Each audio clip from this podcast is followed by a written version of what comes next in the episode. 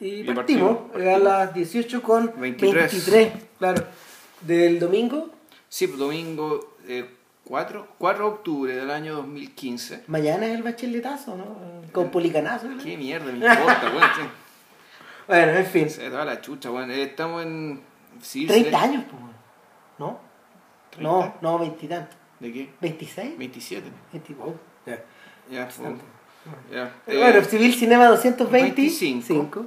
Las películas que no nos avergüenzan y creo que esto eh, es sorpresivo, digamos, se nos ocurrió sobre la marcha. Sí, se nos ocurrió porque en realidad, eh, como ya habíamos agarrado abuelito, eh, lo habíamos recuperado como el, el- el rigor semanal, ¿Ya? pero como que no teníamos calculado qué podía ser, qué podíamos, qué podía venir después de Wallace y Gromit y después de, de Jiri Menzel. Claro, Que Jiri Menzel lo teníamos como, Como un conversado pendiente, de hace sí. mucho tiempo. un pendiente hace tiempo ya. Claro, pero esto, esto en realidad no estaba tan pendiente. Yo tenía, yo tenía como ganas de ver estas películas hace mucho tiempo, pero, pero como que no se había dado. Y, y además esto fue como la excusa en el fondo como para ir, para recuperar eh, como tres cosas. Uno, un alemán. Dos, eh, una película muda. Y, y tres, eh, la figura de un personaje que en realidad está medio desaparecido en la conversación contemporánea. y si me escuchan toser es que estoy un poco resfriado. sea. ¿Te referías al, al, a- al director o Ah, a la claro. protagonista? Ah, en- mira, yo creo que yo creo que a Pabst, a Georg Wilhelm Pabst, Pabst. porque Louis Brooks en realidad no está para nada desaparecida. O sea, tal vez el nombre de ella no, pero el look y todo lo que ella evoca, eh, Sí, sí, pues eso, eso llegó para quedarse Sí. porque, porque, no sé, ¿verdad? Eh, si ustedes han visto fotos de Louis Brooks, es como ver fotos de Betty Page o ver fotos de Marilyn Monroe, eh, es decir, son, son íconos femeninos que, que están como un poco grabados a fuego. En el caso de Louis Brooks es una, es una actriz americana de la época del cine mudo americano. Eh, no filmó muchas películas, Se retiró muy joven. además. claro, está un poco loca del mate. Es que dura, eh, mierda, weón. Sí, pues, Abusada de cabra chica, ¿no? heavy Para empezar, weón. y, y estuvo mucho tiempo retirada. Y fíjate que la persona que la logra contactar es un personaje que a veces mencionamos en este, en este podcast y que protagonizó uno, que es Kevin Brownlow. Ya. Brownlow la, la recupera entre un montón de otra gente que, mm, que ¿cómo se llama? Que, que aparece en su documental Hollywood. Y, y Brooks le habla a la cámara y ya no se parece en absoluto a esa chiquilla como Newell, Ya. pálida, eh, con pelito cortado como en melena, Con el corta lo garzón, como le llaman. con el corte a los garzón, claro. A los garzón, A los garzón, sí. claro. eh, y, y que evoca, no sé, po, desde, desde mm, un poquito desde Betty Boop, desde la palidez de Betty Boop, aunque Betty Boop está como in- inspirada como también en otras, en, en otros, en otros, en otras actrices de la era, hasta mm, ¿cómo se llama? hasta la misma Isabella Rossellini, que cuando uno la ve de perfil dice, bueno, Rossellini. Sí. Claro. Ahora, no es la única mujer que lucía de esa forma en esa época. po. La pareja de Valentino, la bailarina Ala Nasimova, Ya. o Nasim, Nasimova, ¿no? O No. Nasimova. Bueno, eh, ella, eh, ella también cultiva este mismo, esta misma facha, Ya.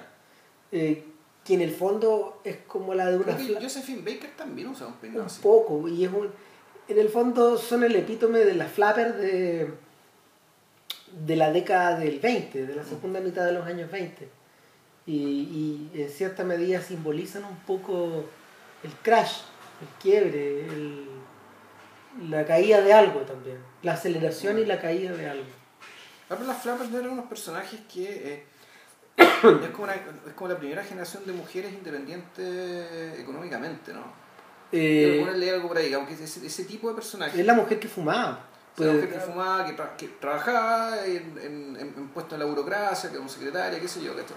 tú Y- te- sí, y que implicó una, un cierto nivel de independencia económica, ¿cachai? Que era, era y que esa independencia económica se manifestaba por la independencia de las costumbres, por ejemplo, esto de fumar, y este, este comercial de los cigarros, ¿cachai? De, del sobrino de Freud que vimos en el documental, en el, en el podcast de, del, The Century of the Self. claro.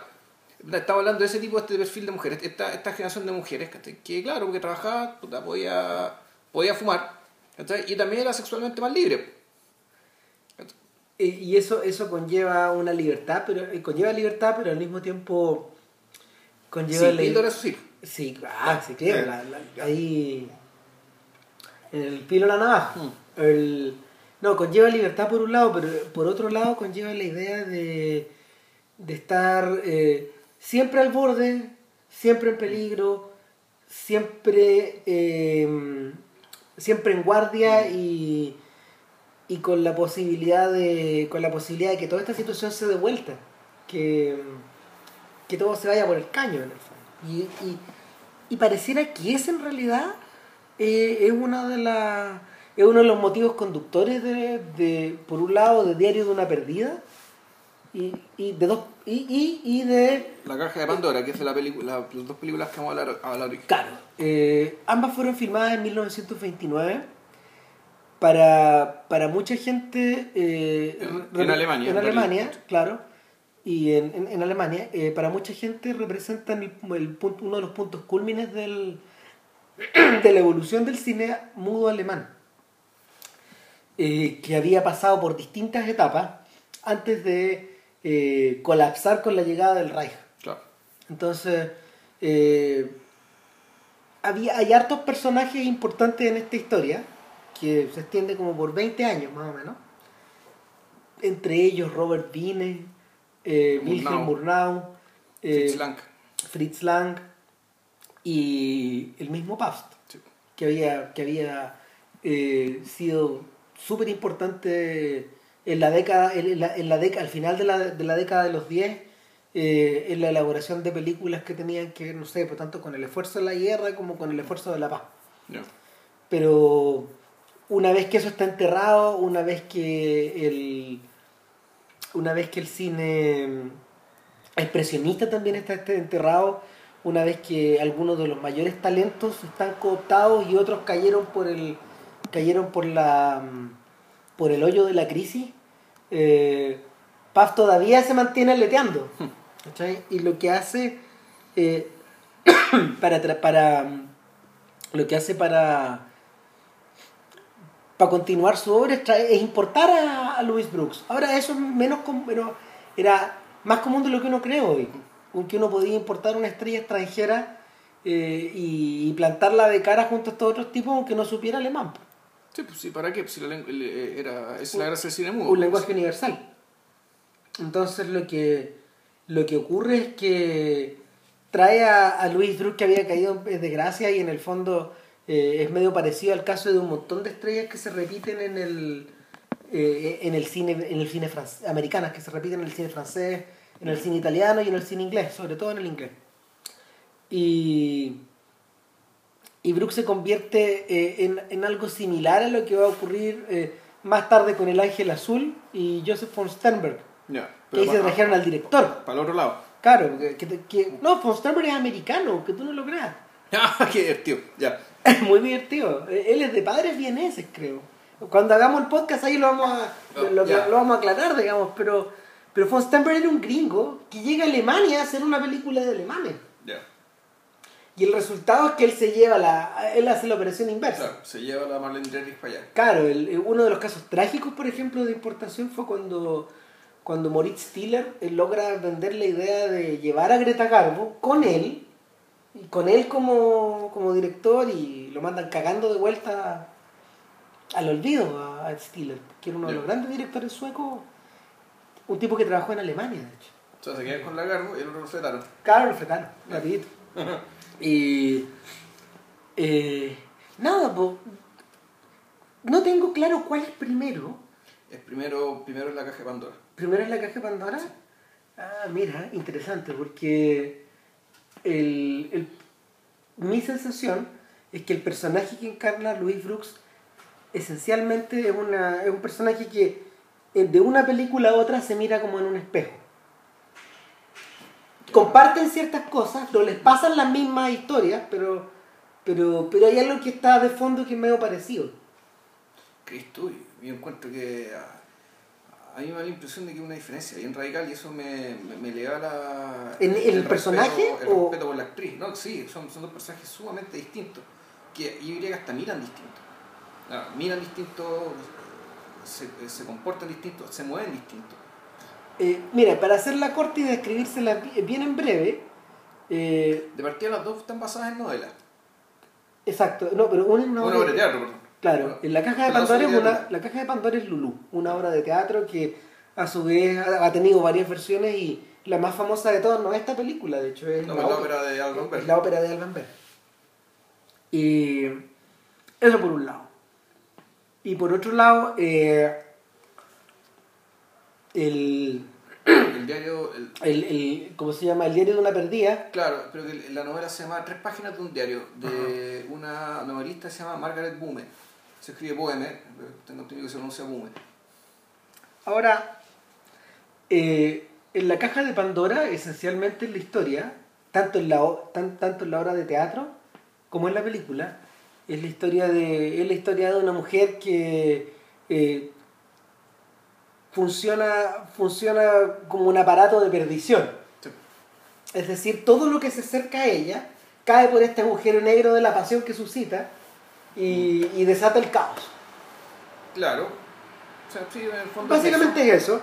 Y, y lo, eso. Pero con la salvedad de que ella no es una, una mala mujer. No es, no es, no es una persona que podemos decir eh, que desea hacer el mal en la película. en la película. En la ópera, en la ópera ella está, en la ópera, en la ópera el caso es más extraño y es más ambiguo. Sobre todo porque, eh, porque Berg era, las dos óperas de Berg, Wojciech y, y, y Lulú, están sustentadas por, la, por el contraste de los extremos. Entonces todos los personajes son extremos. Y, y, y en realidad eh, lo que ocurre es que ella, ella alcanza a entender el mecanismo de cómo manda la perdición a estos tipos. Y lo sigue operando. No, lo que pasa es que Y eso no ocurre, no, eso no, eso no ocurre en la película. O sea, en la película ella, ella manipula para obtener lo que quiere, pero lo, lo que quiere eh, se acerca bastante y muchas veces eh, lo que quiere eh, se acerca a su salvación, no tanto a, eh, a, a otros, otros bienes u otras cosas más suntuarias. O sea, Y ahí tocamos el tema de, de- de la seguridad. pues. Hartas de las cagadas que quedan, digamos, ¿cachai? Eh, a lo largo de la película, tienen que ver porque, está, porque no, realmente no tenía alternativa, por lo que decía Cristian, es decir, la... Eh, y aquí podríamos meternos un poco ya en el talante de estas dos películas de Paz y, Sí. y- y qué es lo que lo distingue de, de- de- de sus contemporáneos. Es que Eh, perdón, perdón, perdón. Un, un breve paréntesis antes. El diario de una caramarera, para describirlo también de manera muy ¿de esquemática. una camarera? Perdón, el de la camarera, del diario, del, del diario de la chica perdida, Ya. del Diary of a Lost Girl, para describirla también en comparación con la otra, más o menos, para que, para que quede más o menos cerca la comparación. Eh, es la historia de eh, una chiquilla que en el fondo es como un pajarito, Sí. que es un pajarito que está la, que resulta lanzado a la vida por un montón de decisiones que otros tipos Claro. tienen respecto de ella. Y nada, pues ella que resulta expulsada de, de la casa que comparte con su padre farmacéutico, Claro. eh, luego queda recluida en un hogar de, en una especie de, no sé, es casi un hogar de jovencita, Sí.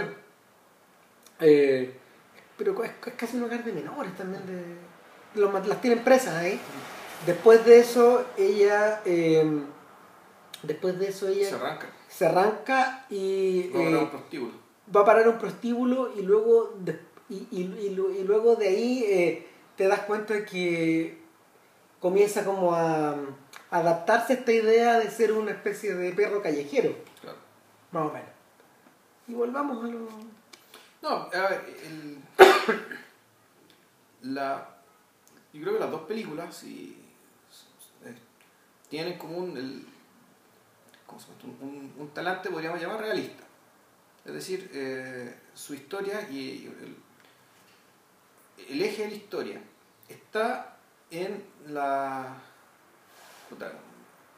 más que decir en la relación, en, la situación de, en este caso, de estas mujeres en una en una sociedad en una, una sociedad como decía Cristian que es amenazante es decir donde una mujer joven realmente el- la sociedad para ella es una trampa ¿eh? una rampa en la que pueden caer en cualquier momento y una vez que caen, No hay salida. no, aparentemente no, no, no hay salida.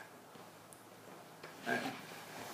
Ahora, Está eso por un lado, pero por otra parte, aunque más en una película que en la otra, creo yo, más en la, el, diario de la, el diario de la chica perdida que en la otra, también hay un, eh, hay un elemento psicologizante. ¿cachai? Donde el. Donde, ¿cómo decirlo? El,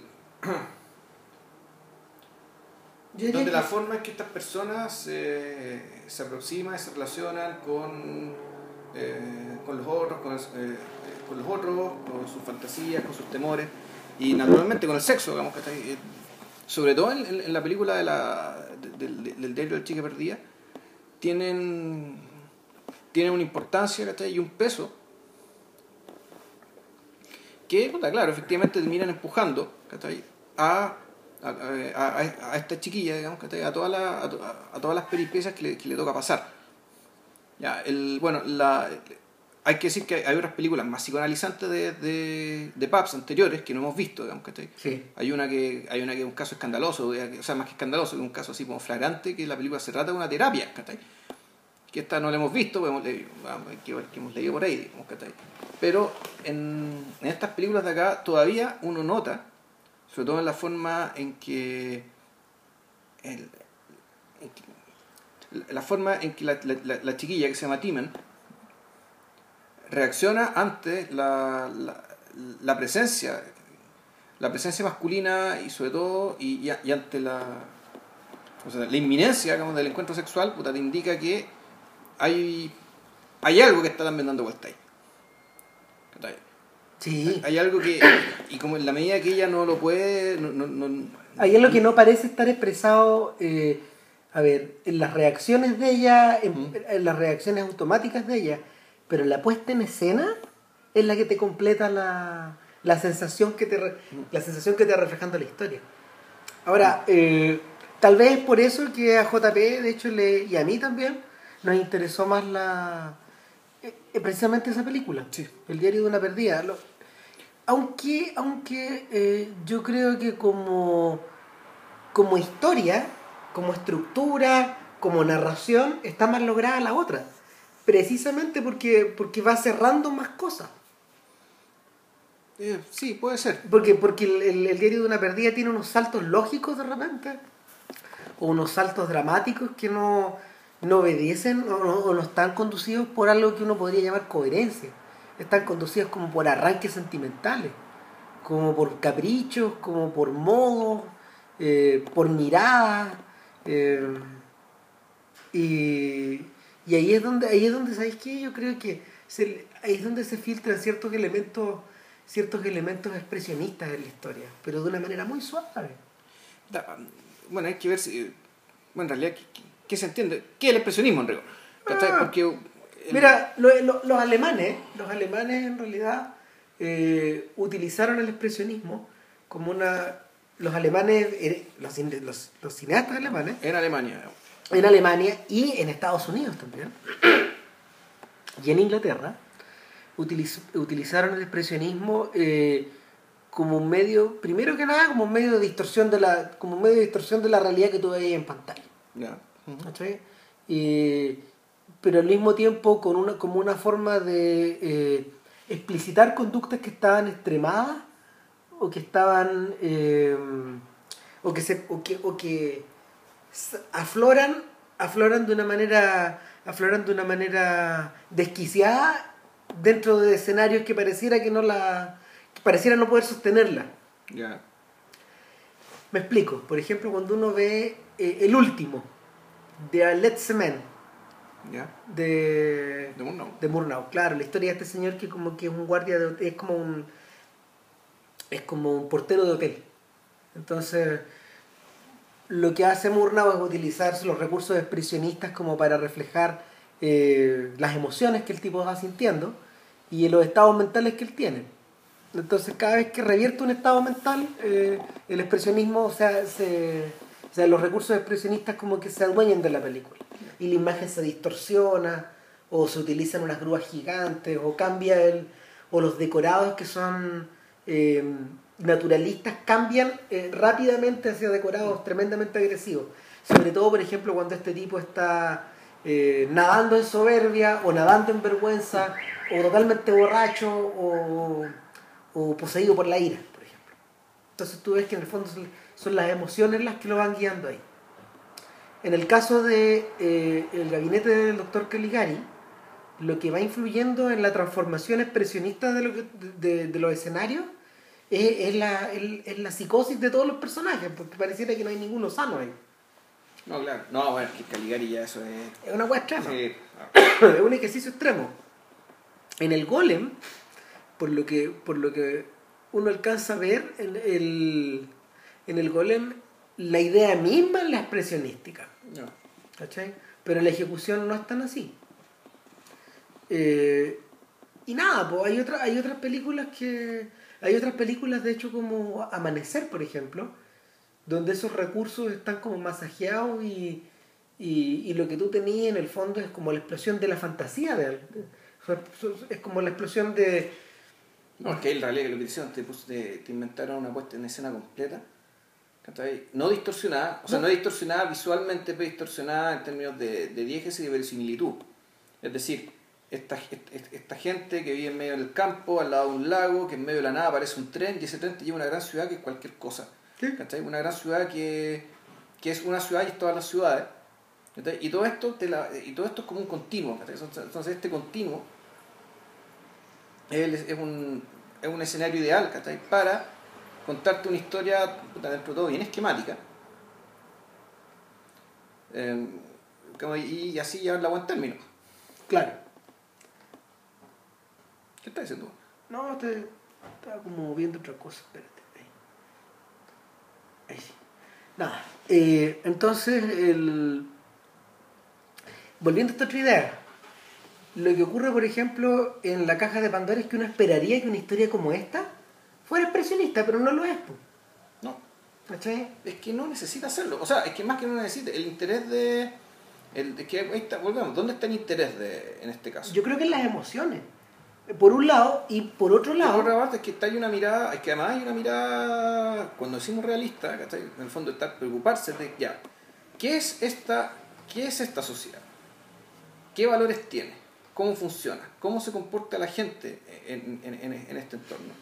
Y te das cuenta que hay escenas de, que vemos, sobre todo en la película de- del Diario de la Perdida, que son documental, Sí. que tienen un, un ánimo documental y que siendo una película breve se dedican hartos, hartos minutos hartos minutos a mostrarte cosas ¿cachai? que no están directamente re- relacionadas con la trama eh, sino que pareciera haber ¿cachai? cierto algún mérito o interés extra en mostrarlas claro. como por eh, ejemplo claro estas secuencias con la gente jugando en la playa que me acordaba no sé gente en domingo.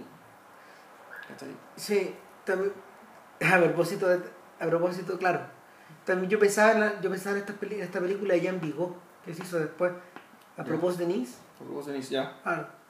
Eh, yo, yo, mira, mientras veía la película y mientras veía la otra, yo todo el rato estaba pensando que en realidad eh, estos filmes funcionan bien puestos en contexto. Entonces, cuando uno mira el contexto, uno tiene, uno tiene a un uno tiene a un Pabst que está trabajando ellos él, mismo vuelvo a, vuelvo a utilizar la frase también al filo de la navaja. Está probablemente en el país más inestable de Occidente en ese momento. La Alemania de los años 20 la de la República de Weimar a punto de colapsar. Eh, es un lugar donde se cometen actos terroristas donde eh, la inflación es galopante. Cuando es amarrada por el Estado eh, eh, no sé, pues, hay cierta estabilidad, pero esa estabilidad revienta cada tanto. Eh, hay movimientos extremos también, como el nacionalsocialismo que está que a esas alturas ya surgió, sí. ya surgió y está empezando a agarrar cada vez más fuerza. Eh, y por otro lado, por otro lado está como la presencia de una mm, eh, por primera vez en Europa de una de una exacerbación del cosmopolitismo a un nivel que estos tipos no habían conocido antes. ya ¿Cachai? Porque, porque Alemania, Alemania es la patria no solo de los alemanes, de los austriacos, de los checos, sino que, o sea, eh, no, no solo en la patria como emocional y mental, a eso me refería, sino que también de los rusos blancos, o de los británicos que están trabajando en Alemania, o de los agentes secretos. Mm. Eh, es un hervidero y al mismo tiempo una olla a presión, donde hay un montón de clases sociales que se van montando una encima de otra, eh, de ahí donde hay gente que está cayendo en desgracia después de haber tenido mucho dinero, es un mundo de contrastes. El otro día estaba leyendo, por ejemplo, que Nabokov, pese a haber estudiado en Cambridge y que, no sé, po, la fortuna de su padre era de cientos de millones de, de- de- de- por lo menos un par de cientos de millones de dólares Ya. en, en Rusia, eh, lo- cuando, cuando él llega a vivir con Vera a Alemania, bueno, se mantiene dando clases de se mantiene dando clases de ruso y se mantiene como traductor o publicando artículos de ajedrez o cosas así, al borde al borde, pues. y, y, los, y los personajes de las novelas de Nabokov de esa época, los personajes de Mashenka y de, de ¿cómo se llama? Reina Dama Ballet, de Rey Dama Ballet, eh, son personajes que eh, los gringos tienen este adjetivo, shady. Esos son personajes que en el fondo son medio opacos, medio sombríos. Tú sabes que están ocultando algo o que ha- han dejado atrás vidas pasadas. Se parecen un poco a estos personajes que Joseph Sternberg eh, le sacaría punta en el mundo de las películas, de sus películas con Marlene Dietrich. Eh, se parecen un poco también a los personajes secundarios de Corto Maltés. También, es, es- esa idea. ¿Cachai? Son, figuras como de. Son figuras como de novelas de aventuras o de novelas de espías o de crímenes, etcétera. Eh, y y en el, en el mundo de en el mundo de la caja de Pandora existen esos personajes. Sí. Eh, esencialmente eh, nuestra Lulú cuando la película comienza ella está en una especie de penthouse Claro. Donde ya está viviendo con alguien Eh, o vive a costa de alguien ya está instalada, claro, como. eh, y claro, y la cuestión ya empieza turbia, ¿cachai? Porque ella. porque hay un sujeto en la casa que es un señor mayor que uno dice "Eh, un abuelo pero no es nada un abuelo es un tipo que la acaba de visitar No, es. eh, eh, y él le dice si te quedas acá te va a ir mal con el doctor Shan que es el tipo que la está alojando que le tiene Ya. este departamento y, y en eso alguien toca la puerta y aparece el demonio po, de esta historia que es chicos. Ahora, yo por lo que entendí, este primer personaje, ponte tú, era un funcionario que le fue a dejar el. que le fue a medir el gas, ponte tú, una cosa así, ¿cachai? Es una cuestión bien, bien rara. Porque, Es rara, pero yo sentí que era- yo porque- sentí porque que ella era- le coquetea, pero ella le coquetea a todo el mundo. ¿Cachai? finalmente te das cuenta de eso Claro, fondo, eh, eso, es- es- por el fondo tú decís, ¿esto es un amante? No, en realidad es un cualquiera ¿cachai? que pasó por ahí con el cual no pasó nada, pero aunque no haya pasado nada, ella le coquetea y así nos Todo- presenta el personaje. claro todo es posible Claro. en el mundo de Lulu Claro, y de repente efectivamente llega Chigols, ¿cachai? Que es una especie de.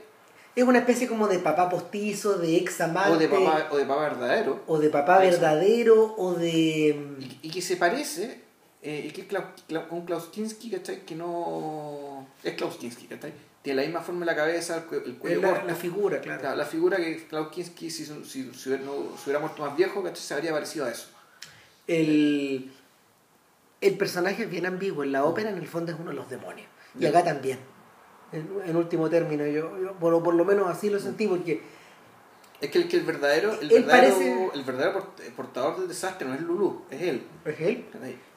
cada vez que Shigolsh aparece, sobreviene el desastre.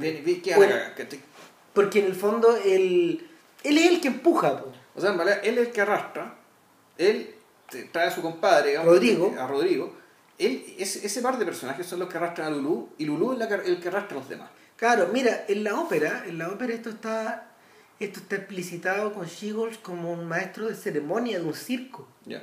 Y obviamente Rodrigo es el hombre fuerte El for- del el forzudo, circo. sí. Y Lulu es la niña que baila en el circo. Entonces la, la forma en que la escenifican tiene que ver con esta idea de que hay una especie de circo humano, o de circo de bestias, o de circo de fenómenos, que es replicado en la- que, que- cuya estructura es replicada en la vida real, y no varían mucho los. No varían mucho estos personajes. En la película no están así. Pues, en la película, fíjate, yo me acordé, ¿cachai? La voy a acordar, me acordé de Movimiento Falso.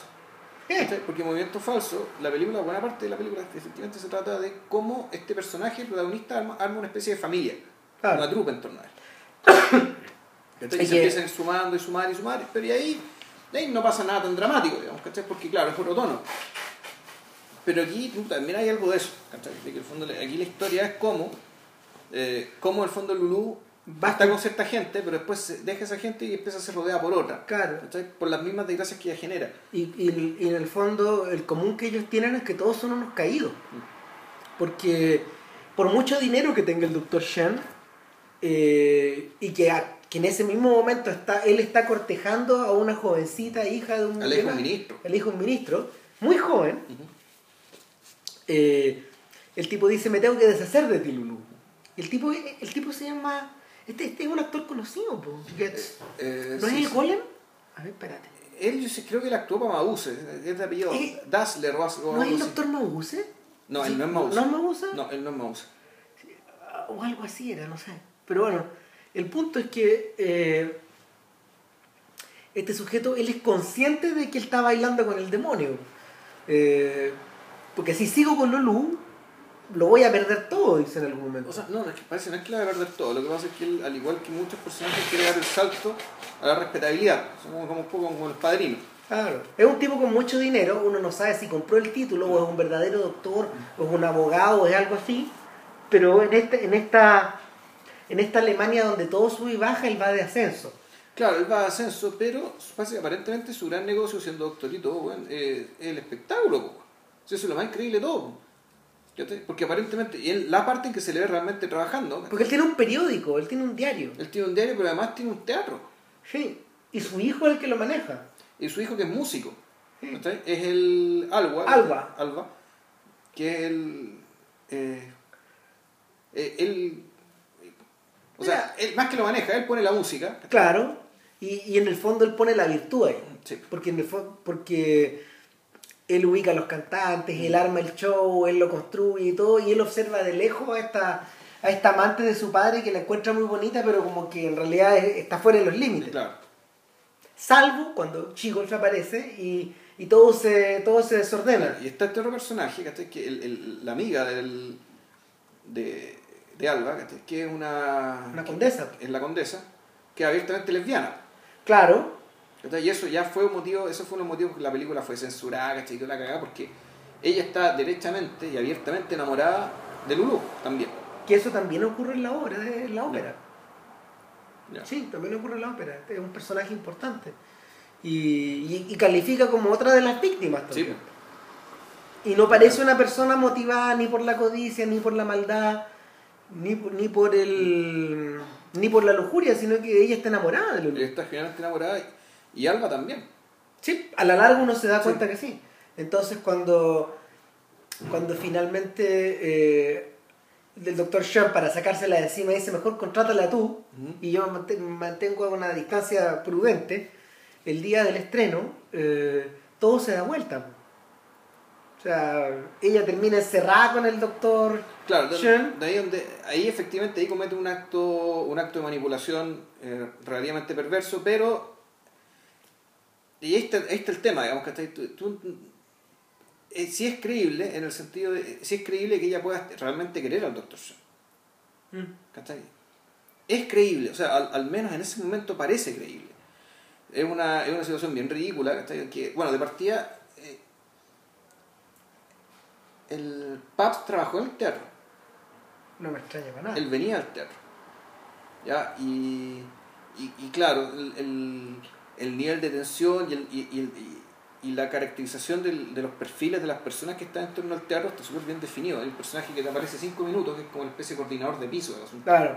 eh, abiertamente homosexual, ¿cachai?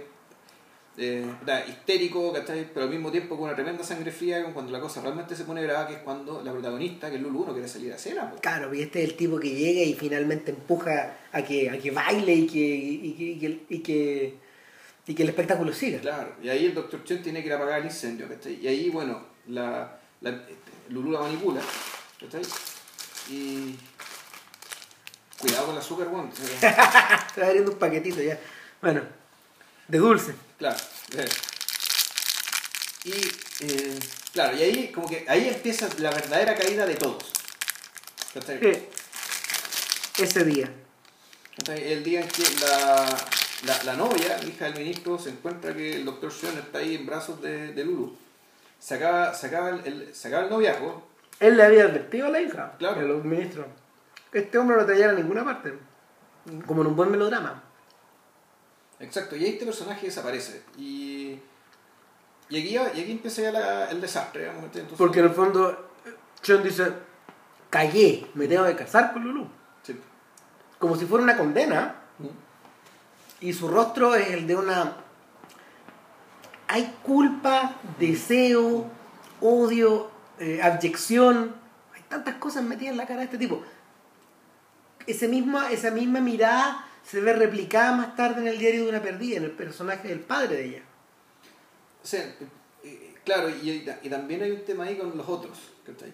Es decir, con los otros que te miran, con los otros que te juzgan. Esta película está llena de gente que desapea. weón.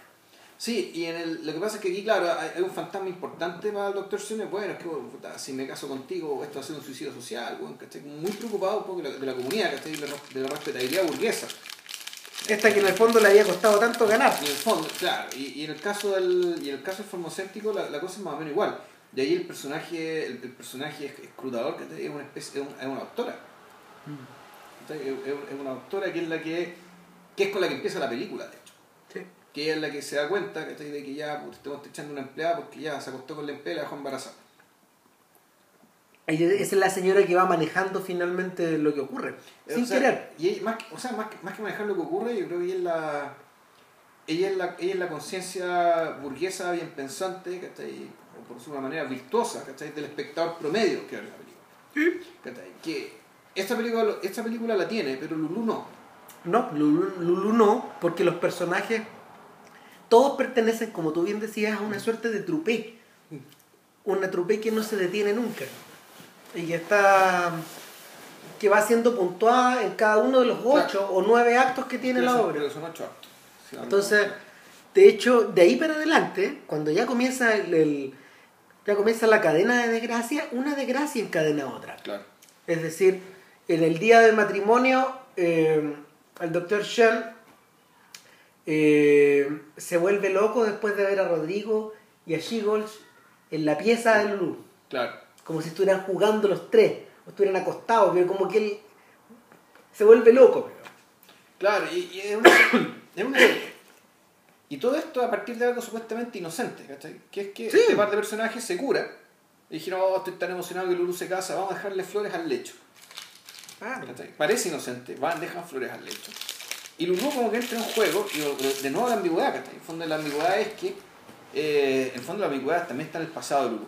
Y uno podría decir que lo que realmente volvió loco a- al, al, al, al doc- al Dr. Sean, ¿cachai? Es que realmente se está casando con una tipa irremediablemente perdida Claro. y que nunca ha dejado de estarlo y que y más o menos tiene conciencia de que él se va a perder con ella. Lo dice, lo dice abiertamente. Eh, de que no hay futuro ahí. Claro. El- esa misma noche, es todo un melodrama, esa misma noche Alba, para alejarse de Lulú, se va a tomar un tren que lo va a llevar muy lejos. Claro. Sin embargo, todo es impedido porque el Dr. Sean persigue con una pistola a estos tipos y finalmente él convence a, a Lulú de que, de, de que se, se- O sea, le pasa la pistola a Lulú para que ella se suicide. Claro. Pero en el fondo lo que está haciendo lo que está haciendo es que eh, incitando a Lulú a que le dispare a él. y, y así es como sale de la pintura el Dr. Shen. Así se esa es la mitad de la película. Claro, se emociona. Y aquí la cosa acelera. Claro. Ahora, en esa escena, o en ese cuarto donde pasan hartas cosas, que hay, hay una suerte como de escultura.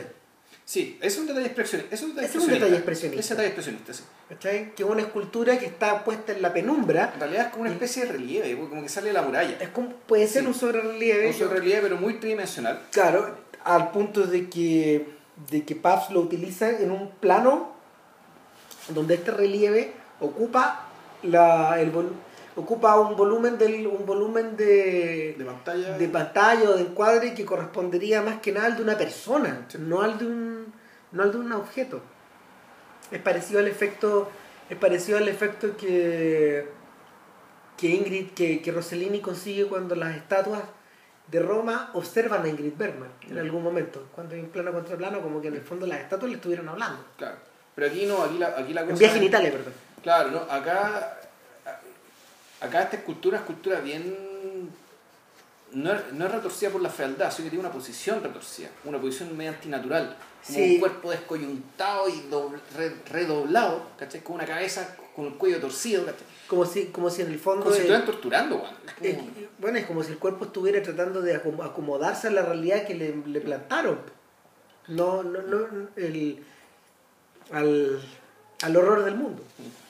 Y, y nada, pues este horror se empieza a desenvolver rápidamente porque Lulu cae presa, como cuatro meses y medio, ahí hay divisiones, de actos, Sí. luego vemos el juicio, y en el juicio ya le hace hojita al juez, le hace hojita a los jurados, eh, como si fuera una, una, una chiquilla que no está eh, comprendiendo la enormidad de lo que tiene por delante. Y ella misma es tratada como un monstruo por los abogados de la defensa, No, de, de- de la fiscalía. del perdón, de la fiscalía, eso. O sea, pa- claro, la fiscalía, ella es un monstruo, ella es Pandora. Por eso es que la caja de Pandora tiene que ver con Ahí el hacen discurso referencia. del- el discurso del fiscal, del prosecutor, digamos, no es fiscal, claro. Que él dice, bueno, et- esta, esta señorita que está ahí, eh, le trajo perdición al doctor Schoen. ¿No estarán hablando de Alemania? A lo mejor estoy extremando la cuestión, pero, pero cuando, cuando uno ve esa escena y te das cuenta de que en el fondo Lulu es víctima de una especie de pánico público, como le ocurre a, al personaje de Violet Nocier en la película de, de Chabrol, que también está puesta en la misma posición. Violet Nocier mata a sus papás, los enven- mata a su papá, lo envenena y casi logra matar a su madre. Y nadie se explica, la película nunca, la película nunca se molesta en explicarte el por qué.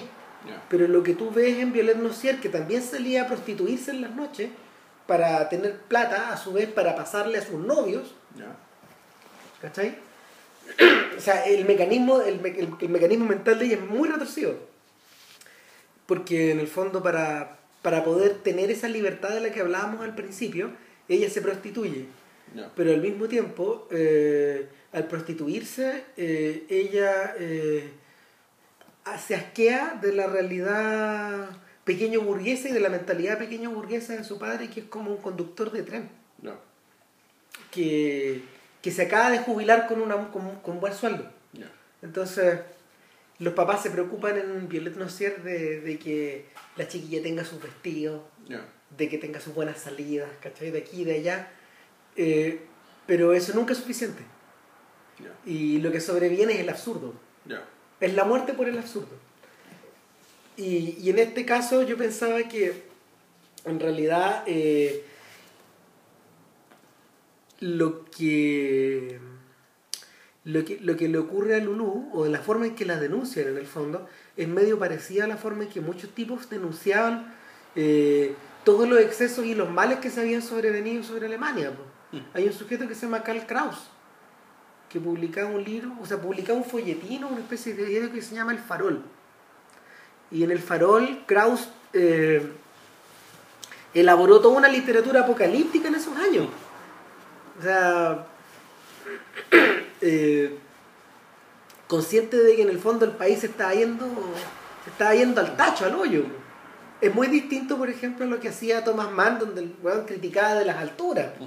Y que su conversión en socialdemócrata fue más o menos lenta y fue por opos- fue por eh, fue precisamente porque en el fondo se empezó a dar cuenta que no había nada que se opusiera al Reich y, y- y- y se empezó a horrorizar. Pero cuando uno revisa lo- los ensayos de Mann eh, de- del final de la Primera Guerra, en realidad no, pues son los de un conservador. ¿cachai? Y su posición se empezó a extremar, extremar, extremar. Hasta el punto de que se convirtió en un polemista po, y, se tuvo- y lo mandaron cagando, digamos. Lo- no lo dejaron volver en, la- en los 30. Entonces de repente yo pensaba en eso, pensaba en esta idea de... Es que en realidad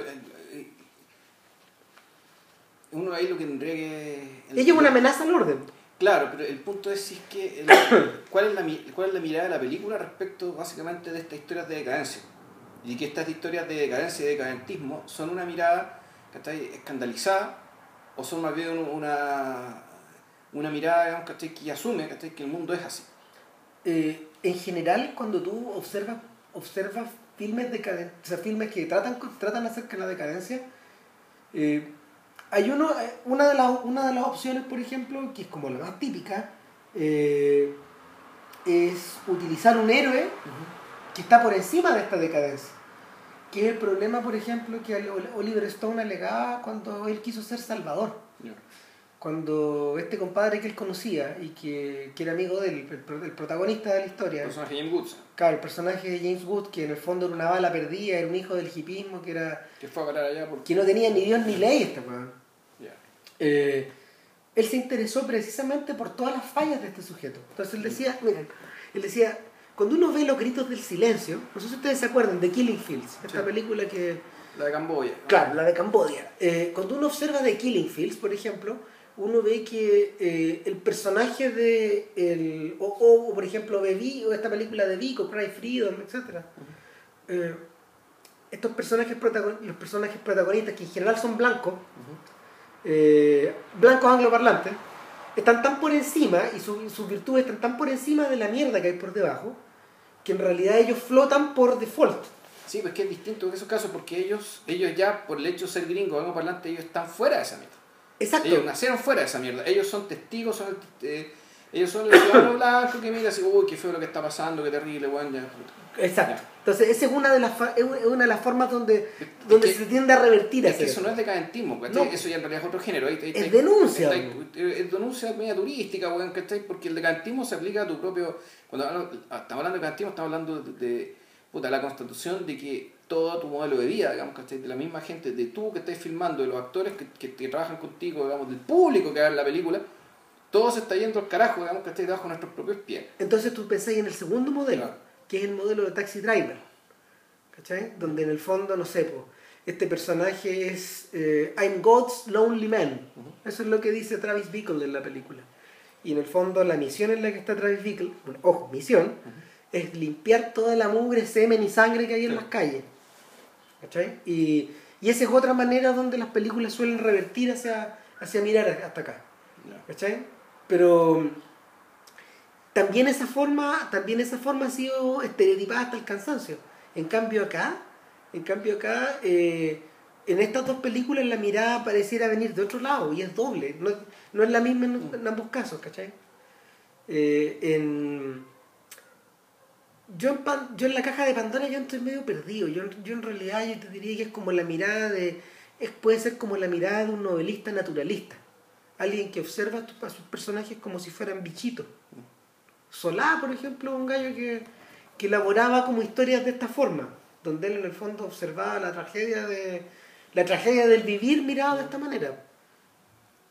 Eh, y, y, es por eso, por ejemplo, que, que el tono de la película, eh, pese a que, pese que eh, una vez que ella, por ejemplo, pasa la clandestinidad, ella se fuga, llega donde Alba, que no se ha ido y, y, que está, todavía en el departamento del doctor Sean, y él le dice, ¿por qué volviste acá? Es que yo volví a casa, le dice ella. Y de, de inmediato ellos se fugan. Y se fugan con unos pasaportes de la condesa. Claro. Y terminan en, una, terminan en un tren y en el tren la reconoce.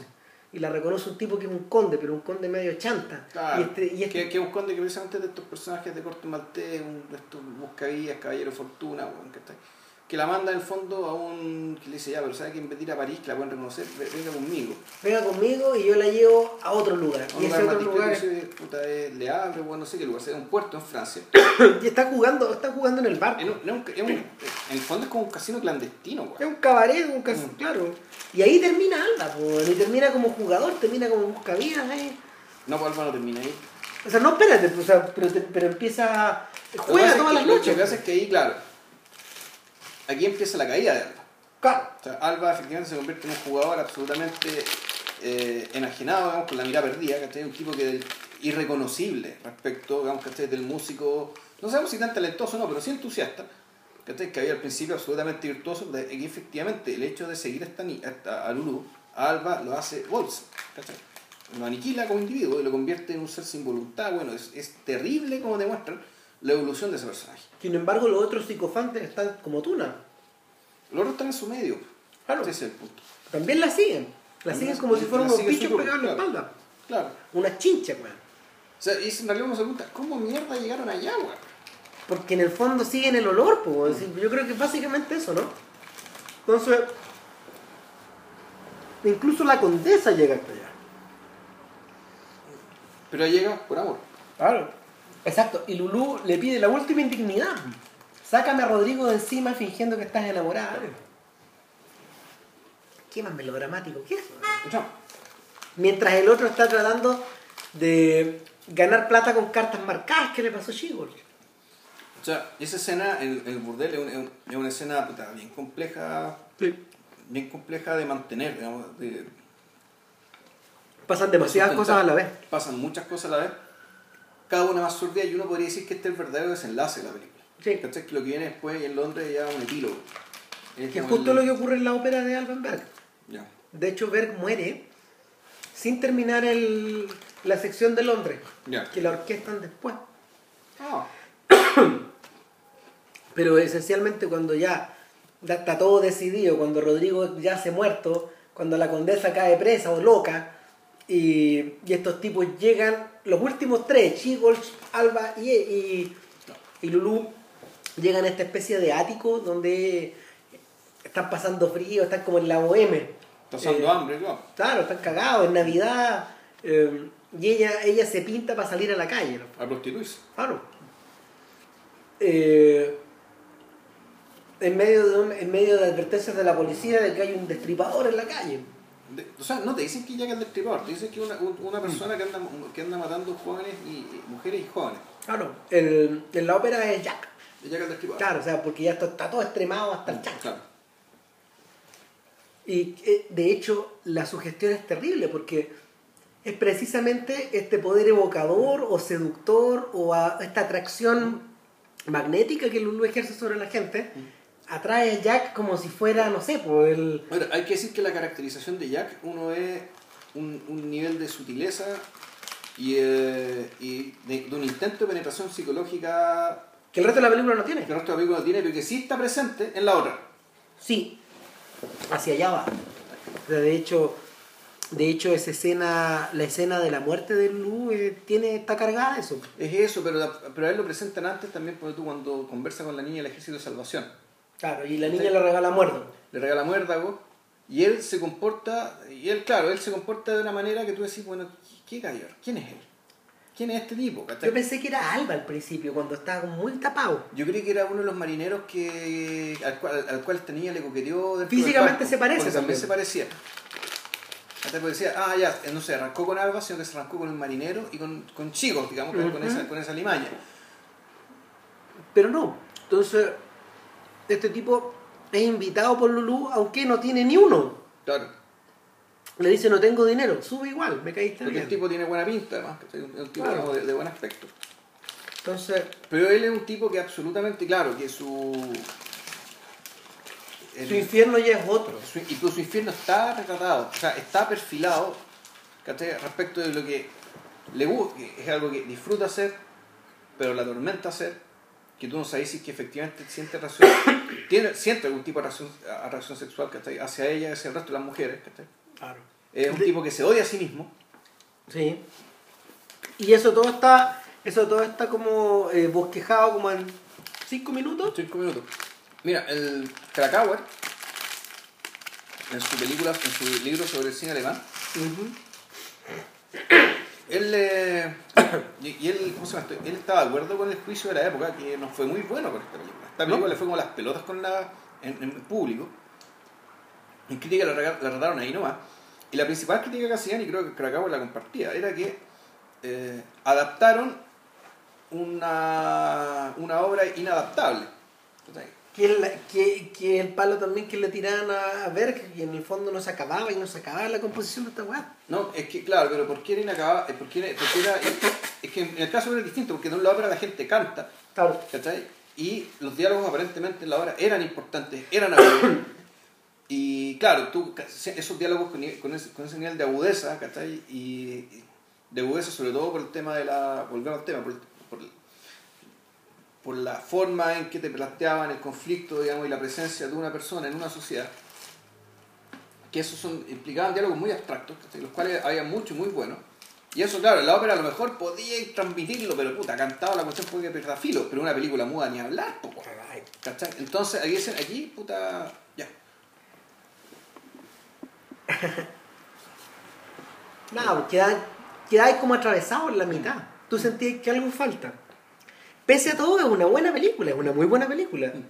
Pero cuando uno la compara con la película siguiente, o con, o con este relato como mucho más concreto, pero al mismo tiempo mucho más sugestivo, eh, no, no, hay, no hay, en realidad no hay comparación posible. A ver, el diario, el diario de una perdida eh, casi parece un cautionary tale. Mm. Está construido como una especie de, de fábula donde te advierten algo que puede ocurrir si es que se dan ciertas condiciones. Pero es que te advierten de algo, de una decisión que tú puedes tomar cuando en realidad ella no toma ninguna decisión. No, nunca. ¿cachai? Nunca. O sea, toma decisiones, ¿cachai? Pero aquello que la manda a la perdición es algo que no decide ella. Son los otros. Son los otros. ¿cachai? Ella básicamente su... Ella vive con su papá, que es un hombre sin carácter, muy Sí. la- aparentemente muy lascivo. Un sujeto que en el fondo eh, recluta empleadas para tenerlas de amantes. Exacto. Cara raja. Y la película comienza al día de la... de- Y que están echando una. el día de la confirmación de ella. Claro. Y ella recibe unos regalos de confirmación, etcétera. La doctora le regala un diario. Su amigo el conde le regala un pendiente. Un pendiente con el escudo de la familia, porque en el fondo le está diciendo Algún día. algún día, algún día debe ser de la familia. Claro. Y en paralelo, este viejo está echando una de las empleadas. Y, y as- y mientras va bajando una, está contratando a la otra. Claro. Eh, ella no comprende muy bien la situación, pero el boticario, el tipo que ayuda al papá, o el socio, que es un sujeto que es muy alto, que tiene una cara media amorfa, Sí. una nariz muy, una- está súper bien elegido, es una nariz muy larga, Una mira súper penetrante. orejas medias salientes. eh, hay algo que está medio. Bueno, está exacerbado también con la iluminación. Sí. Lo iluminan de forma que él parezca deforme, o, o perverso, o, o lascivo, ¿cachai? De hecho, eh, él le dice: Te voy a contar la historia, pero esta noche a las 10. Y va a las 10. Y queda la cagada. po. O sea, lo que pasa es que ella se desmaya. Sí. O sea, ahí- y, y- y es bien interesante el hecho de que la... Cada vez que pasa algo se desmaya. po. O sea, se, la, la inminencia del encuentro sexual a ella la afecta de una, de una manera de una manera irracional. Tú decís, bueno, de una- más que irracional, bueno, el sexo es, muy, es irracional, digamos, pero de una manera absolutamente anómala. Hay algo en su perfil, digamos, que la hace... Casi patológico. Es patológico, exactamente, pero al mismo tiempo, y, y esto como que, eh, eh, y aquí uno veía que la película tenía una- un, espesor, un espesor, ¿cachai? que la otra no tenía, es que la situación de ella con él, ellos, ellos estando juntos, incluso antes de que pasara nada, ¿cachai? El, como tú bien decías, ¿cachai? Puta, ahí la puesta en escena, la forma de poner la cámara, ¿cachai? Puta, te contaba el cuento, y el cuento era básicamente el cuento del lobo, ¿cachai? El lobo comiéndose la caperucita ¿cachai? que, se, le- que, que- que se le viene encima, ¿cachai? Una, una gran sombra como que la terminan manchando. Eh, y la parte ambigua de esta historia, en el fondo, es que hay algo en su inocencia que le impele a seguir adelante. Sí, Haz directo hacia la cueva del lobo. claro. Y... Pero por otro lado está esta idea, este- está, esta, esta idea de que en el fondo cuando ella, cuando, cuando, cuando sobreviene la inminencia, cuando el tipo le tiene que echar la mano encima, ponerle la mano encima, ella se apaga en el fondo. Claro. Como una manera de protegerse o de, man- de proteger alguna virtud que... Claro, o puede ser que, o, o puede ser básicamente, o puede ser también, ¿cachai? Una, un truco para evitar la censura.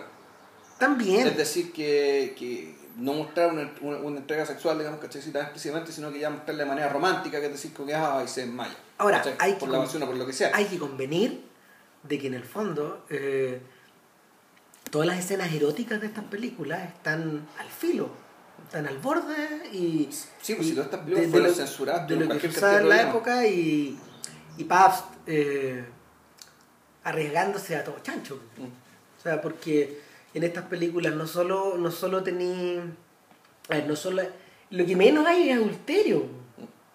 ¿Cachai? No sé, está la, está la, suge- está la, está la sugestión de que, por ejemplo, hubo pedofilia en algún momento, en algunos, en, en- en el caso de Lulú, por ejemplo. Está la idea de...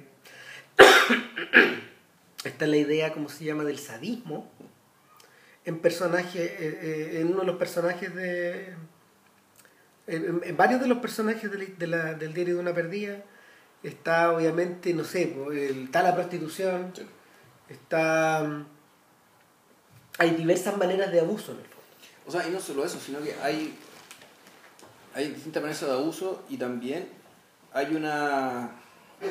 Como, hay una detallada galería de, de tipos abusadores y de tipos perversos. Por ejemplo, bueno, tenemos al boticario, que era este tipo, que, que un tipo que combina eh, esa mirada torva, digamos, del tipo, de tipo lascivo, también con una gran, con una gran brutalidad. No necesariamente, no necesariamente manifiesta, pero sí está eh, eh, que es inminente digamos, por su postura corporal y por su propio volumen. Otro personaje que, el, que también está perfilado de una manera extrema y extrema pero también en diálogo en diálogo con las categorías psicológicas que ya se están elaborando el psicoanálisis era por ejemplo la, la gobernanta del, del, del internado Claro. que Claro. otro un personaje también abierto, que una, una mujer lesbiana eh, Pero esa no sádica es su principal característica. no es el sadismo Exacto. o sea, es el sadismo. El, que no es. O sea, es sadismo, pero no, porque si fijáis bien, cuando ella hace que las niñas. eh, eh, la- la clase de gimnasia.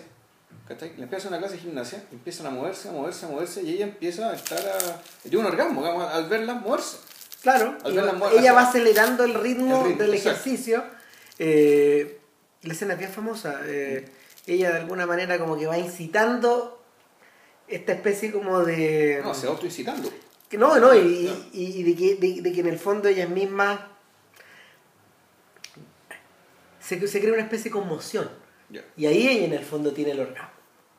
¿Cachai? Y, y, es- y, eso es nomás. Y esta weá la mostraron en los años 30. concha. Chan. Chan, weón. O sea, la, mira, la pornografía, la pornografía existe prácticamente desde que se inventó el cine. Sí, no. Pero Y, cu- y cuando, y cuando se inventó la fotografía, ya al poco tiempo, los fotógrafos se metían a, las- a los manicomios, ¿cachai? A sacarle fotos de posiciones sexuales a las locas, ¿cachai? Como están locas, ¿cachai? No, Claro. mismo. O sea, eh, sin embargo, sin embargo, esto, es ot- esto está a otro nivel, esto es otra sí, cosa. no es otra cosa. O sea, de hecho no me extraña para nada el hecho de que cuando Guido Crepax buscó un modelo femenino para, para reflejar un poco la vida sexual que él y su esposa tenían. Él, él ocupara a Luis Brooks ¿Ya? y ocupara a Lulu, a Lulu y, a- y al personaje de Timian. O sea, físicamente Valentina, el cómic, eh, esta mujer que también está peinada a los garçons y que, y que tiene y que tiene aventuras que tiene aventuras no sé pues de cómo se llama al principio de espionaje luego como de terror y en último término son aventuras sexuales eh, y al mismo tiempo fantasías o eh, narrativas recursivas de dominación o de sadomasoquismo, etcétera eh, el modelo es, el modelo es, es. ¿cachai? y tiene, tiene un poco que ver con esta sensación que te va proyectando la, el diario de una perdida de, de que son los otros los que la manipulan ella se convierte como en una especie de de personaje sufriente que, que está permanentemente recibiendo está permanente recibiendo re- permanentemente recibiendo como un castigo o, golpes, o presión cosa. o golpes ¿cachai? Eh, que en principio ella no parece entender pero por debajo está la sensación de que ella no como tú bien decías po, ella no cambia nada ella no toma ninguna decisión Pero que llega un momento en que sí. sí Llega un momento en que ella, no sé, opta, más que optar. ella siempre fue una ella siempre fue una niña buena y el punto es que, lo que el- por lo que ella optó es que incluso pese a haber caído hasta lo más bajo caído, caído de la prostitución ella decidió seguir siendo buena por decirlo de alguna manera eso es que eso se puede decidir. Y claro, buena parte de la. Y ahí, pues, de nuevo, Krakauer un poco se reía de que, bueno, de aquí, entonces los, los filisteos de esta película, los, los filisteos, ¿cachai? De aquel entonces celebraron mucho esta película porque. eh, eh, al igual que la novela, en el fondo lo que hacía era encontrar tan decadente el orden social imperante, el orden social convencional, que el burdel donde va a parar ella hasta parece un lugar saludable, esa es la expresión que usa él, donde efectivamente una familia. Claro. Y una familia tan saludable que incluso le permite a ella, siendo prostituta y todo, ¿cachai? Eh, mantener, mantener su fondo ¿cachai? De, de, de bondad absoluta que, y eso empieza a, que empieza a manifestarse ya cuando eh, ya en la segunda parte de la película, es decir, cuando ya empieza a tener poder, ¿cachai? Cuando y tiene poder porque, bueno, porque hereda, ¿cachai? Porque puta, pasan cosas que hay, hay, un golpe, hay golpes de fortuna que le empiezan a favorecer de vuelta. Claro. Entonces, esto es una historia de una caída y una bajada, no, de una, de, un- de una caída, perdón, de un, un- hay historia de ascenso y caída, no, esto es al revés, esto es una, caída, una historia de caída y ascenso. Que claro, termina, que termina con una gran moraleja, ¿cachai? Una frase de que- al final, pero de eso vamos a hablar después. El, Tengo una duda, mira, hay un personaje que es secundario en, la, en el diario de una perdida que es Erika, ya. la amiga y la, la que comadre la, de... la que la lleva al burdel. Ah, Claro, la, la- la que en el fondo le dice, eh, arranquémonos, la que la saca del lugar Claro. donde ella estaba presa, de esta, de esta especie de internado, se la, primero se la trata de llevarse al burdel, pero ella, no sé, pues ella va a buscar al hijo que ella tuvo, Claro, y que está en un orfanato ahí medio clandesti- clandestino. pero, pero el... Mientras yo veía, mientras yo veía eh, la caja de Pandora pensaba, bueno, el personaje de, de Lulu tiene algunas de las características de Erika. Hay algo que se parece ahí. No totalmente, pero, pero Erika es una mujer que como Lulu está un poco al aire. Sí. Y como que se va agarrando de donde puede pillar. Para tratar de caer parada. Claro. Porque la- el, el personaje no desaparece una vez que se produce la fuga, ni, des- ni, ni desaparece una vez que llegamos al prostíbulo, ni tampoco desaparece una vez que la fortuna le sonríe a Claro. Timian. Claro, de- uno podría incluso decir que este personaje es una. Es como. es como una historia paralela. El personaje que tiene la vida paralela de. ¿Cachai? Perdón, de Timia.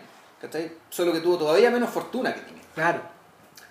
Pero en ningún momento, en ningún momento hizo gala de su inocencia, por ejemplo. No. Yo nunca, probablemente nunca la tuvo. O sea, ya desde que, desde que empezó la película no, no la tuvo. No es un personaje que tuviera esa inocencia. De hecho, hay una cosa media rara mientras cuando Timmy por primera vez se sienta a comer con las otras, ella le pasa, le, le- le soba la pierna. Y tú decís, ¿qué es esto? ¿Es una es como se llama una insinuación? O, No, le está, le está o- dando una pista. o le está dando una pista. para Pero tú- uno, tiene, uno tiene como una especie de duda muy breve. Y después tú decís, no, ok, este, este es su camarada. pues, Pero, Le quiere prestar ropa. claro, y es precisamente la que duerme abajo de ella, en el fondo. Claro. Entonces, el... mira, en lo que se refiere al prostíbulo y a, y a como esta idea de, de crear una familia fuera de la familia, donde ella es impelida a eso, hay un momento, de hecho, en la película donde se está haciendo una rifa. Donde, donde se enfrentan las dos familias. que es Claro, un hay momento Se tremendo. está, se está haciendo una rifa en este local donde están todos, eh, todos los personajes de la película prácticamente. Claro, y era porque alguien se había quedado sin plata, le había pasado algo, entonces ya hagamos una rifa. No, no, no, si le estaban haciendo una rifa a Timian. Y el ganador se quedaba con Timian. No, pero no era, la plata no era para Tina. Hay que, hay que recaudar, recaudar plata para alguien más que no me acuerdo que le había pasado. Ya. Entonces Tina dijo, ah, bueno, hagamos una rifa. Ya, yo me rifo. Y bueno, y ahí aparece también brevemente un personaje, ¿cachai? Que es un personaje claramente de novela.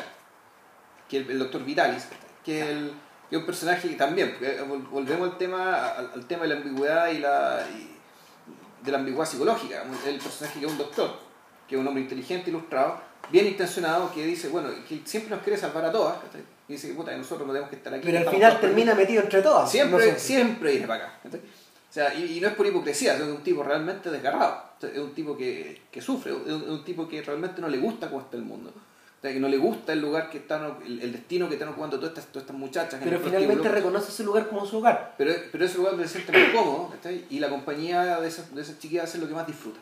Sin embargo, al otro lado del restaurante están, eh, están en el fondo, eh, está la otra Alemania. Claro. ¿cachai? La que, la que, la que salva la, la que salva las apariencias. Claro, la que votó Está el farmacéutico, Meta, su esposa, la madrastra de Timian, que fue la madrastra que fue la que man- la manipuló al esposo para que a Timian la metieran al reformatorio, para que el cabro chico lo metieran al orfanato. claro, y el El boticario. boticario que a esa altura había comprado la deuda. Claro, porque en el fondo la crisis Claro. Mete al, mete al farmacéutico en problemas y, y el boticario poco a poco empieza a mascar. claro. Y... Con plata que probablemente el mismo le roba al mismo boticario, eso es lo más, Claro. lo más seguro. Sí, no, sí. Es el Goebbels de esta película. y el, el asunto es que una, una vez que ella se, una vez que se, ella se ve reflejada ahí, la, la diferencia no puede ser más grande. Ella está vestida de blanco, de hecho.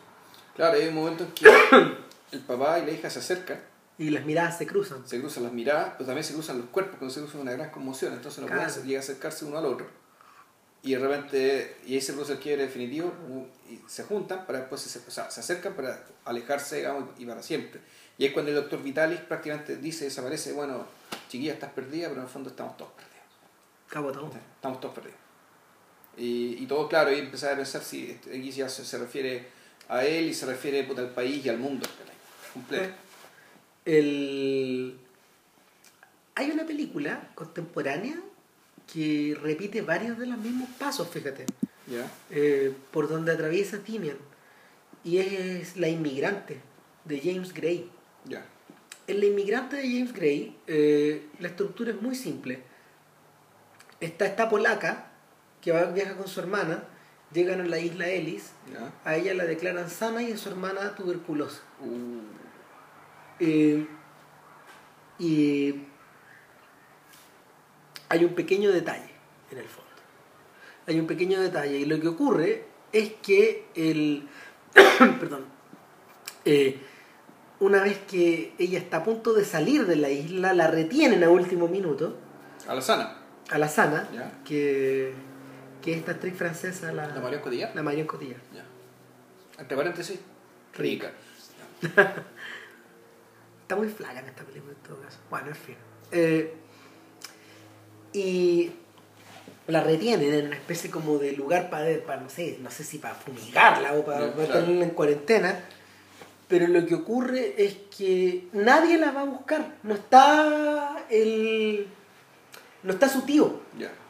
Y queda un poco, to- y queda un poco en la nada. aire, claro. Y aparece un personaje que. que la coge de alguna forma, y que es Joaquín Fénix. Ya. y la saca de ahí. Pagan, paga, un, paga un- Una fianza, una, una- fianza, ya. una cosa así, y se la lleva. Pero se la lleva un prostíbulo. En el fondo lo que, lo que él, él, él tiene un negocio extraño. Él es dueño de varios departamentos o arrienda varios departamentos de un edificio donde tiene a estas mujeres y las mujeres reciben a los hombres, El mundo del sexo, po. pero al mismo tiempo, al mismo tiempo, y aquí vienen los elementos paf- paftianos, eh, él hace, él eh, tiene una cara pública de este negocio y en el fondo donde la exhibe es en un negocio, eh, en un cabaret, en un cabaret de como de segunda o tercera categoría, donde él tiene un show todas las noches presentando a estas mujeres, como son mujeres de distintas naciones, claro, son todas inmigrantes, Sí, pues, claro. son mujeres de- pues, entonces, pero es en realidad la fachada y en la vitrina para que puedas prostituirlas, ¿no? Eh, es tal el- cual, Ya. tal cual, tú captáis los clientes ahí. Entonces, eh, lo que ocurre es que esta, esta inocente junta la suficiente plata un día como para arrancarse, más o menos luego, y llega a... Llega a donde se supone que vivía el tío en Brooklyn Ya. y la recibe su tía muy feliz y y al día siguiente el tío hace entrar a los pagos y se la llevan de vuelta a la isla Ellis. Chuy, ¿por qué, weón? Porque, porque el tío se había enterado de que ella en alguna parte del, del trayecto se tuvo que prostituir. Y no iba a dejar que una perdida entrara a su casa. Oh.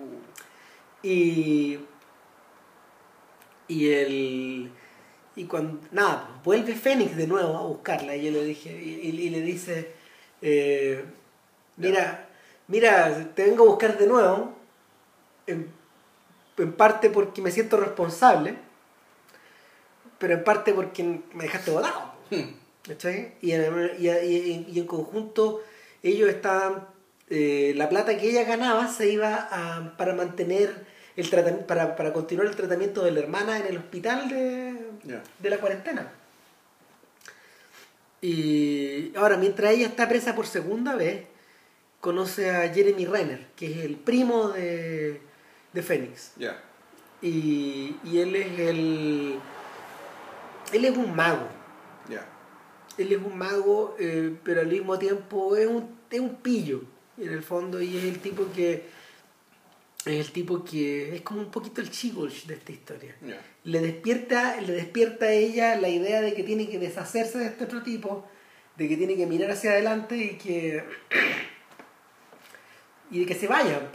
En el fondo le despierta esta idea como romántica de irse, de arrancarse y todo, y, y liberar a la hermana, etc. Claro, es que que pasa es que, que, que bueno que decir el punto porque en realidad en Lulú eh, pareciera ser que todas las cosas que le que la- más, que todas las cosas que le pasan, el, hecho de haberse librado del, del- marido, ¿cachai? Te lo hacen parecer un accidente. O, sea, o claro, es un accidente el programa de la película, pero en realidad, claro, la- lo que uno podría pensar es que en realidad todo esto puede sido también un plan. Que Sí. resultado perfecto de la viuda negra, de, la- de, la, viuda alegre, que, que, se- que mata el marido, se queda con la plata, y ta, ta, ta. Claro, no contaba con el hecho de que iba a terminar presa. Claro, inclina un poquito la puesta en escena y se transforma en otra historia. Claro, o sea, la, la un poco esto ya es un, es un, es un, un thriller, ¿cachai? Claro. Se convierte en una especie de thriller. Claro, y en, en este caso en particular lo que ocurre es que eh, Fénix mantiene, igual que en estas películas, Fénix mantiene a, a, a Cotillar trabajando, pero al mismo tiempo está un poco está enamorado de ella, está envidioso del primo y él, él es el responsable y la mano negra de haber, de haber cachado, porque lo- lo- le, le dan tips a él, le dan, le- ¿cómo se llama? Los sapos del barco, Ya. él le pagaba a los sapos del barco para que le dijeran quiénes eran los personajes que se habían prostituido, por ejemplo. ¿Ya? Y él, él los retenía en determinados momentos, pagando obviamente coima, y se apoderaba de estas mujeres y les quitaba todo. Y, y al mismo tiempo les daba todo. Él tenía ese circuito. Pero para desgracia de él, ese circuito, ese circuito se interrumpe cuando una le gusta más que las otras. Y uno en algún momento revierte un poco a la impaciencia porque te das cuenta de que en el fondo ella misma está haciendo, la película no es lo bastante astuta como para ir un, un- un par de metros más allá y sugerirte esta sensación de que a pesar de que ella está siendo, ella está siendo abusada y utilizada, en alguna, en alguna parte de este camino ella está dejando que esto ocurra. Y ahí es donde la película eh, carece del suficiente espesor psicológico, donde la película se tropieza, o tal vez faltan escenas, no sé, te da la La sensación. cortaron, claro. Claro, porque tenía otro montaje, porque la finalmente la eh, toda la estructura melodramática se empieza a aplanar. Se empieza a aplanar porque justamente no está esta idea de, de Timien que en algún momento eh, ella parece consciente de su desgracia pero es incapaz de parar ese tren. Y como que se conforma en alguna, en alguna, en alguna sección. O sea, se conforma. Oye, yo me acordaba antes tú la escena del. ¿Cuál, cuál es la escena? La escena paradigmática de eso, digamos, la, cla- la escena de la clase de baile. Ok. Cuando llega un cliente, ¿cachai? Supuestamente a tomar clases de baile. Y el cliente llega obviamente con otras intenciones. Claro. ¿Quién va a tomar clase de baile en un prostíbulo? Claro, pero era puta, pero era baile. De Y ella ofrecía el baile. Y ella bailaba y ahí te mostraban, y, y es bien... Cada vez que ella baila, porque ella fue bailarina, Luis Brooks, Pabst hace, te abre el plano, pero además no poder. En el fondo te, te pone, te, te trata la, la escena como si fuera un escenario. Claro. Como si fuera una pieza con un escenario. Te muestra parte del techo, parte del suelo, ¿cachai? Con un... eh, el 4x3, digamos, está pero absolutamente el plano lo más general posible, ¿cachai? Para ver este cuerpo que baila, ¿cachai? Y que por lo menos baila muy bien. Y es súper grácil y es livianita y, y baila coquetamente, etc. ¿Cachai? Eh, parece un personaje que en, en esos momentos donde la actriz, el rostro, no parece estar ligado a estas indignidades de los argumentos, a esta indignidad, a esta, a esta basura, a esta basofia de, eh, que la rodea. Hay un, hay un artículo bien famoso eh, un artículo feminista sobre, sobre cómo, cómo se muestra la mujer en el cine, particularmente en el cine clásico. Una, una tipa que se llama Lara Mulvey. Entonces, claro, ella hablaba, ella hablaba de, de cómo la, la mirada del cine es una mirada masculina. O sea, durante, menos, durante mucho tiempo el cine comercial es, una mirada, es una mirada de hombres para satisfacer a hombres y donde las mujeres eran un las mujeres tenían una presencia puta, como, como objeto del deseo, como objeto de control, como objeto de fe, eh, fetichización y también como o también como elemento medio amenazante como elemento de temor de, de, de, temor de, temor a la castración y que el mecanismo de la, el, mecanismo de las películas eh, en su relación con el espectador era doble o sea por una parte tú mirabas como espectador mirabas y dominabas la situación ¿ya? Entonces, aquí, aquí y había, por lo tanto, un montón de estímulos dispuestos para tu placer, digamos, y uno de ellos era las mujeres bonitas, obvio. Y, pero lo otro, pero, también estaba la otra dimensión de la identificación, es decir, donde tú como espectador hombre, en cierto sentido, te, identificabas o te imaginabas a ti mismo actuando en esta película a partir de una figura masculina que no, no tenía que ser necesariamente reactivo, muchas sí lo eran, pero, pero su principal característica era la de era como la de encarnar una cierta masculinidad media primaria, digamos, que todo hombre podría reconocer y con, la cual identificarse. ¿Está ahí? Bueno, entonces, y, entonces estaba pensando, digamos, en la figura de Louise Brooks y en estas dos películas y, y, también y donde ella también establecía también los dos caminos, es decir, el camino el camino de, la, la, relación controversial con la figura de la mujer en algún momento terminaba decantando hacia la, el, dejarla convertir como una figura amenazante, convertirlo en una especie ya de, figura de figura virtuosa, ahí una, madre de familia o muy maternal. ahí Y la gracia de estas películas eh, es que, claro, el personaje de Luis Brooks tiene, termina adoptando esas características, pero en una posición social, digamos, de prostitución. ¿cachai? que después, claro, la cuestión igual termina revirtiendo digamos, hacia otra hacia algo más aceptable desde el punto de vista convencional. Pero el, uno, yo creo que pocas actrices, ¿cachai? yo creo que ni Garbo, ni, ni la Margaret Dietrich, ni fueron tan eh, objetivadas objetivizadas en el cine como esta, como esta actriz. O sea, yo creo que el nivel de y, que naturalmente ella aceptó y que ella le agregó su matiz para que los personajes fueran realmente más, más no solo atractivos como cosas, sino que fueran como objetos para la, para la, la satisfacción del, del, público masculino, que en la medida que eso existía, pero sí también para mostrar lo, otro, lo amenazante. Es interesante que lo menciones de esa forma porque cuando uno piensa en cuando uno piensa en cómo se repitió bueno Valentina es una de las hijas de de, este, de esta imagen pero Ana Karina también en, Ana, en Ana Karina en Viva Sabí. Ella tiene este, este peinado y, y lo mismo ocurre con algunos personajes de, de David Lynch algunos personajes femeninos. Y ahí en el fondo la objetivación es total o sea, Lynch juega con esta idea al máximo. La, las cosifica. O sea, que la, la, la, cosificación, uno decir, la cosificación es parte de la trama. Puedo decir, la cosificación está en la puesta en escena porque tú como espectador, eh, te, te solaces con el control que tienes sobre, sobre, esta imagen que está y luego se te, Y luego te explota en la cara. te explota en la cara, pero que además la cosificación está en la trama misma. Incorporada. Claro. Eh, eh, es parte de Mulholland Drive. Exacto. Si tú la sacas no existe la película, se, se precipita sobre esta caja. Claro. Exacto. Que sale en la mitad, ¿cachai? y, y, lo mismo ocurre, lo mismo ocurre con, con el personaje de, de Vivir su vida. O sea, de hecho, la forma en que la matan, incluso, eh, obedece esta idea de que cuando ella muere, ella muere, ella muere por, no sé, la matan unos mafiosos, pero la matan como en las películas de mafiosos. O sea, también su objetivación es total. Está, el personaje está, a ver,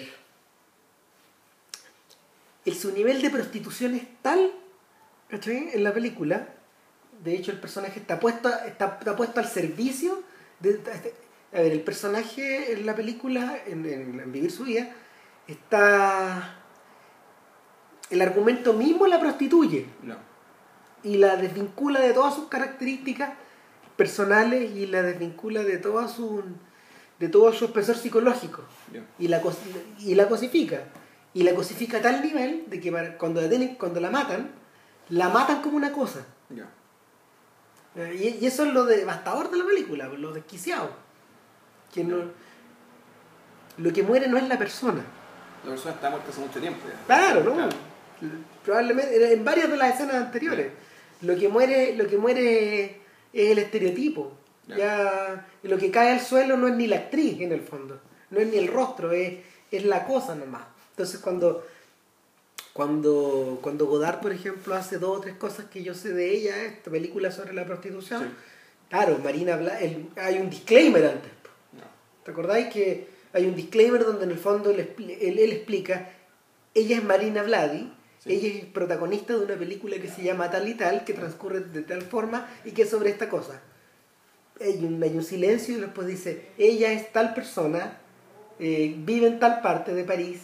¿cachai? Y primero te presentan a la actriz Y después la perso- el personaje. y después al personaje con las mismas tomas. Ya. O sea, como que se repite un y, y, y ahí es donde ahí es donde ahí es donde él hace el tráfico el tránsito de aquí aquí aquí la cosifico al principio Claro, porque el, el, el- el artículo de Lara Mulvey, que, que está, está traducido al español, digamos, está por ahí.